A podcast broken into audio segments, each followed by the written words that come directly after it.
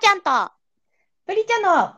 心理的安全性。エトセトラ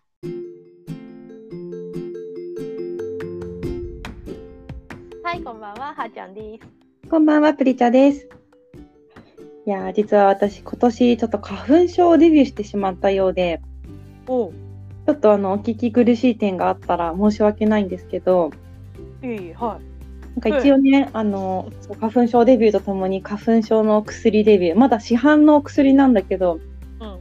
あの、アレルギー性の鼻炎薬も飲み始めまして、あの、ちょっとこの収録時間に合わせて飲んだので、しばらくは大丈夫かなと思いつつ、へなんかにわかる？うんのすぐに、その、あ、私、今日から、今日デビューしたな、みたいな、うんうんうん。花粉を感じるようになるの？なんかね、そう、私、まあ今年まで花粉を感じたことがなかったので、あのか感じ始めたのが2月の下旬ぐらいに、うんなんか鼻がムズムズして、なんか顔が重い感じがして、風邪かなって思ったの。うん。風邪の引き始めかなと思って、でもなんか違う感じがするっていうか、今までの風邪と何かが違うみたいな感じで、うん。なんか顔の皮膚がちょっとピリピリしたりとか、なんか痒く感じたりとか、なんかこう鼻がずっとなんかムズムズしてる感じとか見て、なんかあこれってもしかして世に言う花粉症じゃないと思って、うん。確かになんか周りの花粉症を持ってる人がなんかすごい辛いって言い始めた時期とリンクしてたの私のその鼻鼻とかが反応し始めた時期が。うん。で、あ、これデビューしちゃったかもなと思って、たださ、病院とかに行ってないから確実にこれ花粉症ですとか言われてないし、多分病院に行ってもさ、花粉なのかさ、アレルギー性鼻炎なのかとかって結構曖昧なんじゃないかって勝手に思ってるんだけど、どうなんだろう。ね。い行ったらわかんのかな？あなた花粉症ですみたいな。花粉に耐性がね、そのいろんな花粉に対してのアレルギー反応とあかは、そっかそっか、血液調べられる。検査でわかるか。うんうん。うん。でもなんかさ、その日によって特に2月末とか3月とかって風強い日が多いじゃない。うん。うん。だからさ、その花粉症じゃない人でもなんか今日くしゃみするなとか目かゆいなみたいなうん。日ってあるから、もしかしたらそれで感じてるそのアレルギー性、なんていうのアレルギー持ちの人とかだとうんうん。それになんか敏感に反応してしまう人っていうのはいるらしいよね。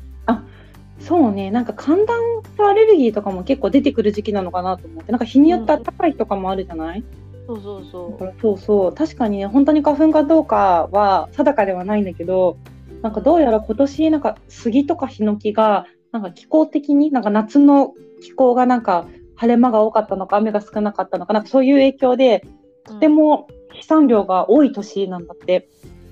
なんか数年夏のやつによるんだ。う夏のんなんか夜らしいんだよね。そうそうそうそう。へだからなんか今年デビューした人多いらしいよっていうなんか風の噂も聞きまして。ー ええ気をつけよう私もデビューしないようにちょっと気をつけたらちゃんとマスクした方がいいよ。あの、いろんな意味でっていうか。いろんな意味でね。そうだ今ね。ね、まだマスクたくさんしてる人多いと思うけど、あのやっぱりなんかバケツがあってさ、吸い込んで、ね、一定の量いったら症状出ちゃうとかっていう、まあ、数説があるじゃない？あ、あるね、あるね。ね、だから吸わないに越したことないと思うので。うんそうだね。危うんないね。うん、あ突然なるっていうのが怖いじゃない。なるというか、その許容量を超えるっていうのかな。なんかそうそうそうそう。で、なんか、あの顔をさ、洗うとすごくさっぱりするんだけど、うん。よくさ、あのまあ、男性陣とかでお化粧してない人だとさ、もうそのままちょっとお手洗い行って顔洗ってちょっと目も洗ってくるわ、みたいな感じですっきりしてるんだけど、ね、女性はなかなかさ、あの、バシャバシャ洗うわけにいかないのでお化粧があって。もう私ちょっと今できるだけ薄化粧にしようと思って、最悪もう我慢できない時には洗っても支障がないぐらいの化粧のりにしようって最近思ってまあ、す、そうだね、そうだうね。んうん。いや、そうだよね。だってほら、うんあの、目、花粉症でほら、目が来やすい人とかさ、うんなうんうんゴーグルみたいなさ、あの、うん。本当に目をカバーできるはいはいはいはい。隙があるやつね。そうそう。やよっぽど来るんだろうなって思う。なんか自分の鈍さにびっくりする。なんか全然感じないから。いやいや、来ますよ、そのうちとか言って。いいや、なんでさ、みんななった人ってさ、こう引きずり込もうとするんだろう。やいや、てか特に私は今日とつ、今日っていうか、今年突然なったから、すごいその、あ、ある日突然なるんだみたいな。私花粉症持ちじゃないと思ってたのに、うんっていうなんか感覚をすごいね、実感したので、まあね、もちろん生涯にならない方もいるとは思うんですけど、あの、ね。心構えはしておいた方がいいと思いますよ。いやそうだよね。そう思うとさ、うん僕のこの進化はありがたいよね。この数年のね。うん、すごいな。気をつけてねいや。本当ありがとう。もうねかなり生活しづらい状況でなんか不快感がすごいあるのあの花粉による。そうちょっとまあでもねまあ季節ものだと思うんでゴールデンウィーク前ぐらいにはねもう落ち着くみたいなので。長いよ。ちょっと待って、ゴールデンウィーク長い長んだけど。いんだけど、まあでも私ちょっとまださ、なんか、あの、なって日が浅いからさ、ちょっと付き合い方とかがまだ分かりきってないんだけど、うん、そううまくね、仲良くやっていこうと思っておりますよ。本当絶対嫌いになると思うんだけど、あーまあでもほら、なかなか。離れられないものでございますから、どうにかうまくやっていくしかないのかなと思いつつ過ごしてるんですけど、えなんかね、この間さ、その、やってしまったっていう事件があって、ー 何やったの？聞きましょう。花粉症のせいにするわけじゃないんだけど、なんかさ鼻が出てると多分酸素がなんか口呼吸になっちゃって酸素がなかなか薄くなっちゃうのか頭が結構ぼーっとするのよ。うんなんか息苦しいっていうか、まあ、呼吸完全に鼻が詰まってるわけじゃないんだけどなんかその鼻水があるとついつい口から呼吸してしまったりしてなんかこう酸素が薄いなと。でお風呂に入りながらちょっとぼーっとしてたらさなんかシャンプーじゃなくてボディーソープで髪を洗ってしまったの。で私ボディーソープってバウンシアっていう牛乳石鹸の会社さんが出してるボディーソープをまあ愛用してるんだけどね、うん。あの すごく泡立ちがいいボディーソープなんですよ、うん。で洗ってる時全く気づかなかったのね。あの髪の毛につけて洗ってる時に。うん。で普通にシャンプーと同じようにまあ綺麗に泡洗ってシャカシャカシャカって洗ってもう流した瞬間にあ私なんかやっちゃったってもう明らかに分かったの。え、流すまで分かったの？流すまで全然分かんなかった。流したらギシギシだったの髪の毛が。うん。でなんでギシギシなのかが分かんなかった。洗ってる時シャンプーだと思って洗ってたから流して初めてあれ何かやっちゃってるって思ってうん。頭ぐるぐるぐるぐるって回ってあボディーソープで洗ってるって思ったんだけど私多分さ人生で初めてシャンプーじゃないもので髪の毛洗ってしまったのね。うん。衝撃がすごく大きくてあボディーソープで洗うとこんなどうしようもないことになってしまうんだっていうぐらい 髪の毛がぎっしぎしになったの。うん。で、まあ、気づいた時点で一応なんかシャンプーでもう一回洗ってで、まあ、リンスとかトリートメントとかヘアマスクとか重厚めにやったんだけどうん。まあどうにかはなったんだけどさかなり厳しい状況で2日ぐらいうん。あの1日でも治んなかったのね。えー、ダメージでかいんだね。うん、なんかもう完全に何かを洗い流した感があった髪の毛が。キューティクル失ったみたいなこと、ガッサガサみたいな感じなの？ね、なんかガサガサとかっていうかなんかキシキシになったんだよね。多分なんかこうトリートメントとかでさいろんなものをこうコーティングしてるんじゃないのかなって思うの髪の毛を。うん、あのそれがなんか完全に洗い流されたっていう感感じだった。えー洗浄力強いんだね。そうそうだからまあなんかあの絶対よくはないと思うけど年に1回ぐらいやってもいいのかもみたいななんか。何言ってんの？こううんすごいクレンジングされた気持ちにはなったんだよね。えこのでよくさ美容室とかでさあの結構濃厚なオイルとかつけてるとさ髪の毛ってオイル吸っちゃうからなんか、あんまり良くないですよみたいな。しっかり洗ってちゃんとつけたオイルとか洗い流さないと髪にその古いオイルがちょっとずつ入り込んでいってなんかこうちょっと油っぽい匂いになってしまったりとか、うん。その昔つけたオイルがずっと残っていっちゃうからちゃんと毎日リセットしなきゃいけないんですよとかってさうん。言われるもののさなんか髪の毛にオイルってさなんか朝から晩までつけてるじゃないあの,、まあね、あの自分がさ出かける前にはセットでつけるしうん。お風呂出たらさトリートメントつけるしとかさ。うん。だからまあなんかそういった意味でもたまにはいいのかなって自分を納得させようと思ったけどなんかそうは言い切れないぐらい気になったから、まあ、皆さんやらないでくださいっていう。そうだろうね。そうでしょうね。いやでもねそういうミスはねあるよ。うん私はそのシャンプーを間違えたことはないんだけど、うんあの朝気づかずにあの歯磨き粉で顔を洗ったことがある。ああえそれどのタイミングまで気づかなかった？結構気づかなかったよ。もうこっちも寝ぼけてるし、もう眠ーって思って顔洗ってる時でそう疲れてて。うんうんで、あのほら歯磨き粉って結構つぶつぶ入ってるじゃん。うん。うんあスクラブだと思ったってことそうかそうそう。なんかねね泡立たないなって思ったんだけど、はいはいはいそんなに泡立ててはあのなんていうのもっこもこみたいにしてさやってるタイプの人間ではなかったから、うんうんうんピャーってやってこう手でシャーってさ 適当にやってやってたからなんか具体的にさどどこまで気づかなかったのかすごい気になるんだけどまあ手につけるじゃん。ちょっとこう水つけてはじゃーって手になじませるじゃん。うん。それをさなんかまあ何ほっぺのあたりとかにパシャってまずつけるでしょうん。でこすり始めるじゃん。うん。どこまで気づかなかった？いや結構後半まで気づかなかったよ。洗い終わって洗ってる後半ぐらいであれなんか滑りが悪い気がするみたいな。そう全然なんかスクラブがうん。そのいつもみたいに溶けないみたいな。溶けないなとかなんか一気にスースーすんなって思って それであああみたいな。チューブ見てあれ？あこれ？歯磨き粉？みたいになって。それってさちなみにどうだった？その洗った後さ流した後なんか被害あった？なんかねあのぬるぬるした、あーへえうん、そんなになんかその大きな被害とかはうん全然なくて、うんうんうん普通にその後あの洗顔し直したんだけどでも別にそれは全然問題なくて、そうなんだ。じゃあ一回洗顔をちゃんと洗顔フォームですればリセットできるぐらいな感じだった？そうそう全然へ大丈夫、えただ私はもうそれ以来絶対にあの、うん。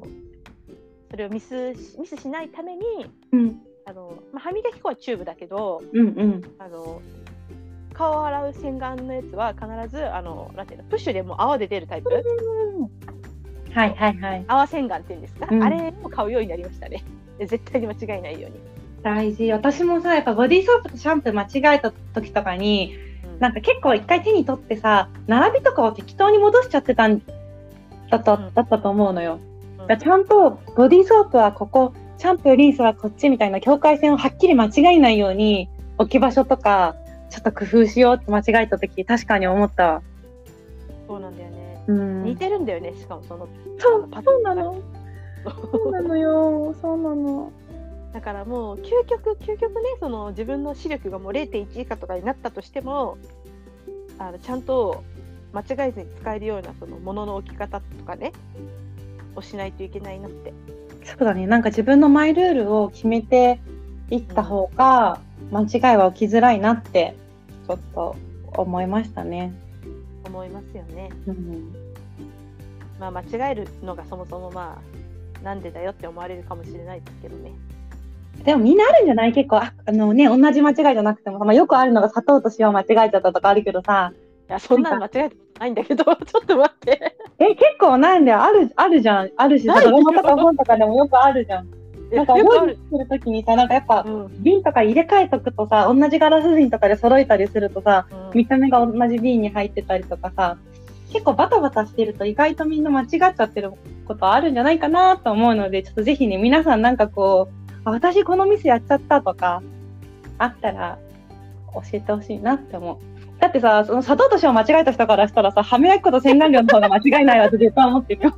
絶対そう絶だよね。対思ってるよ。本当だよね。そうそうそう。だからみんなね、それぞれ間違いやすいポイントとかさ、うっかりしやすいポイントあるはずなので知りたいですね。それは知りたいね確かに。うんそうだね。笑っちゃうわそんなの。そうまあね、こういうなんかちょっと失敗もね、笑い話として消化させないとなんかすごい辛い思い出になっちゃうんで、あのぜひそういうね、ちょっとお便りとかいただいて、ちょっと笑い話に消化していただけたらなと思ったりしております。供養ってやつだね。うんうんうん。そういただきましょう。この間ね、ちょっとお休みの日に、あの、うん丸の内をお散歩してたんですよ。お都会のガールじゃん。そう。でね、丸の内に、あの、はーちゃんご存知かと思いますけど、中通り沿いにね、一歩堂というお茶屋さんがありまして、えで、えまあ、一歩堂ね、いろんな百貨店さんとかでも取り扱いあるかと思うんですけど、喫茶、あの、お茶を飲むカフェがあるのが、京都の本店か丸の内の店舗の2つだけでして、まあ、丸の内の店舗だと喫茶があって、お茶をいただける場所なんですね。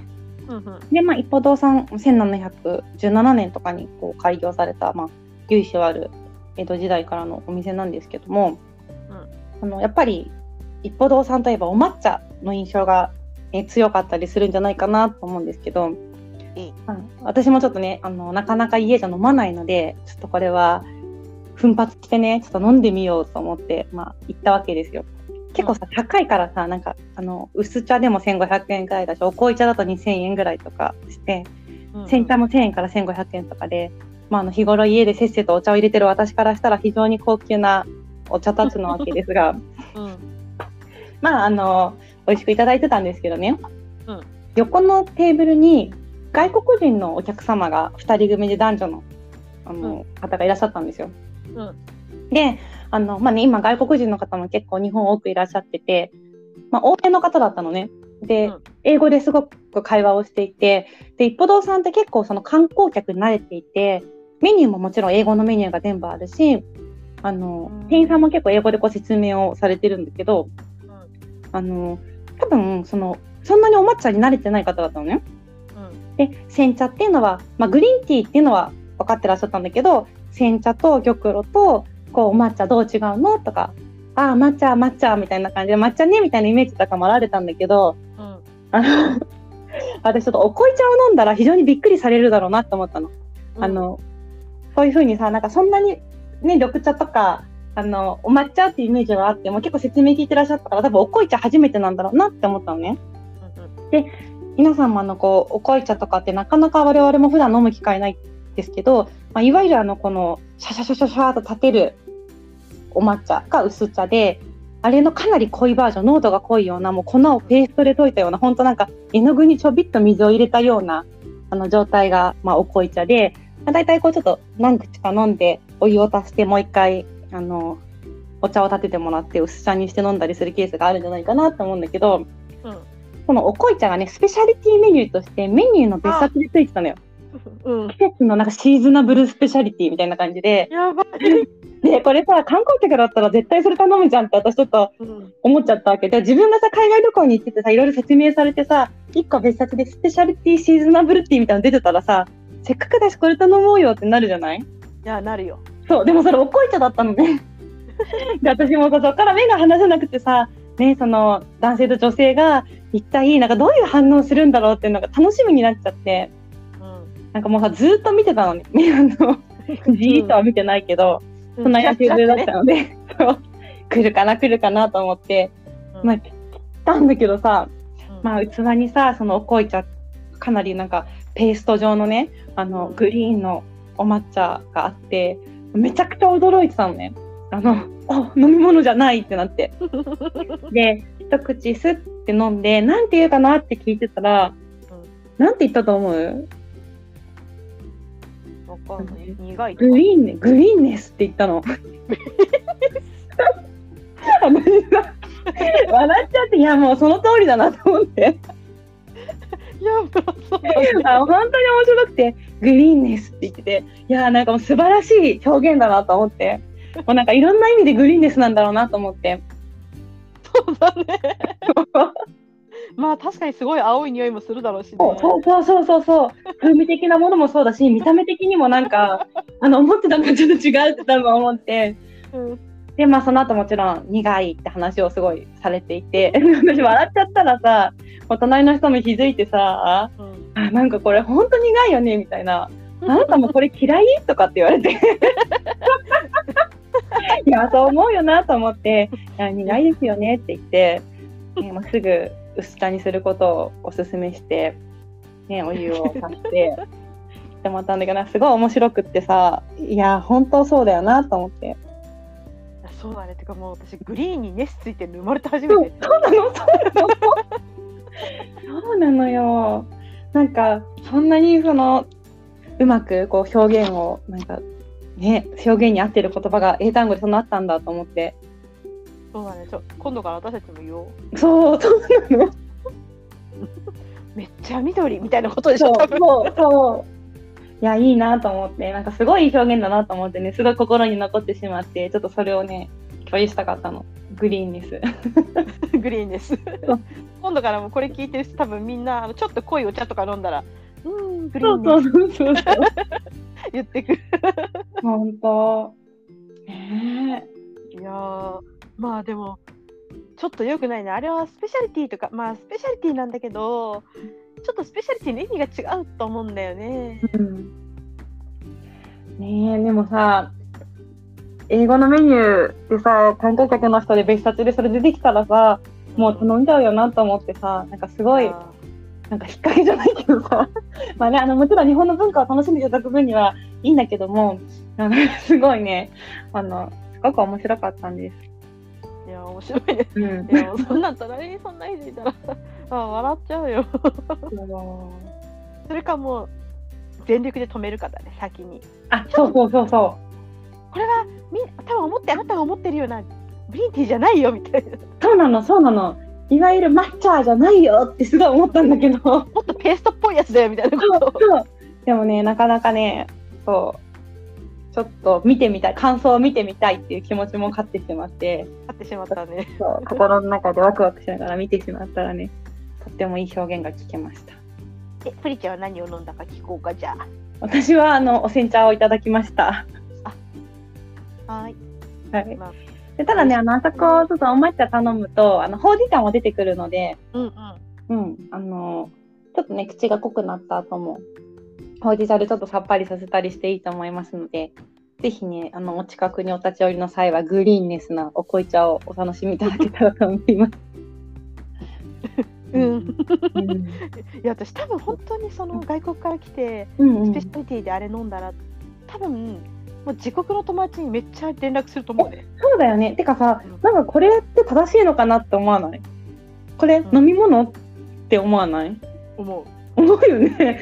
思うと思うえ、これって誰かが飲み終わったやつ間違えて出しちゃったのかな？みたいなさ。え？って感じのもうようだなと思うので、ちょっとね。面白かっだって日本人でもさそういう、あの抹茶が本当にあの液体状、うんうんうんうんあの薄茶だと思ってる人た。からしたら、うんうんうん何これってなりそうだものね。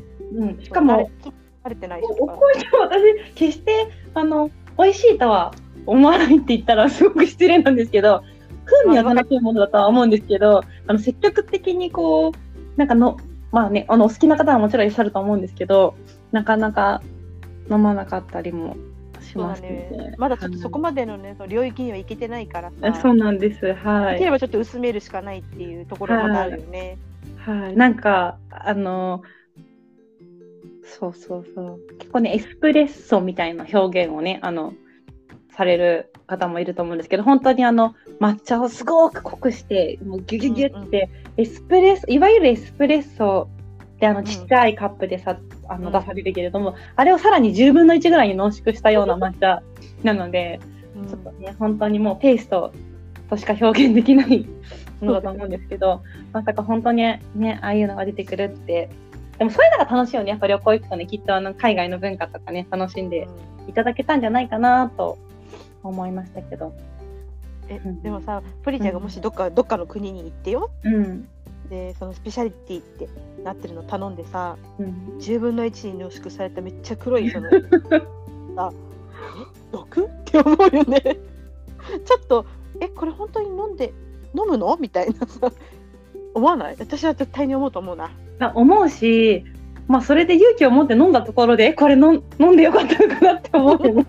なんかさ、まあちょっと見た目が変わったものと食べてみたら意外とさ、あすごい美味しいとかさ、うんこういう感じなんだとかって思うものもあるけどさ、本当に見たまんまのグリーンネスな味がするからさ、そ うまあ、あの、期待を裏切らない飲み物として。いや、あれさ、なんかどうなんだろう。なんか、海外のさ、日本でいうルルブみ、ルルブっていうか地球の歩き方か、うん。みたいなやつとか、なんかロンリープラネットとかなんかあるじゃない。あの、うんうん。海外のバックパッカーの方が読んでるさ、海外版地球の歩き方みたいな。はい、ああいうのにさ、なんか載ってるのかなと思って。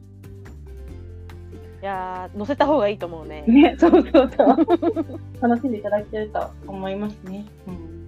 ねまあ、それも含めてねそのその国を楽しむっていうことになるのかもねそうそうそう絶対に日本でしか多分できない経験だからね これ、ね今のはに関してはねそろそろ海外旅行もね、どんどん解禁というか行きやすい状況になってきてますので、うんなんか我々もね、またそういう外国の面白い文化とか、あの、見てびっくりしたものとか、触れることがあったらまたね、番組でも紹介していけたらなと思います。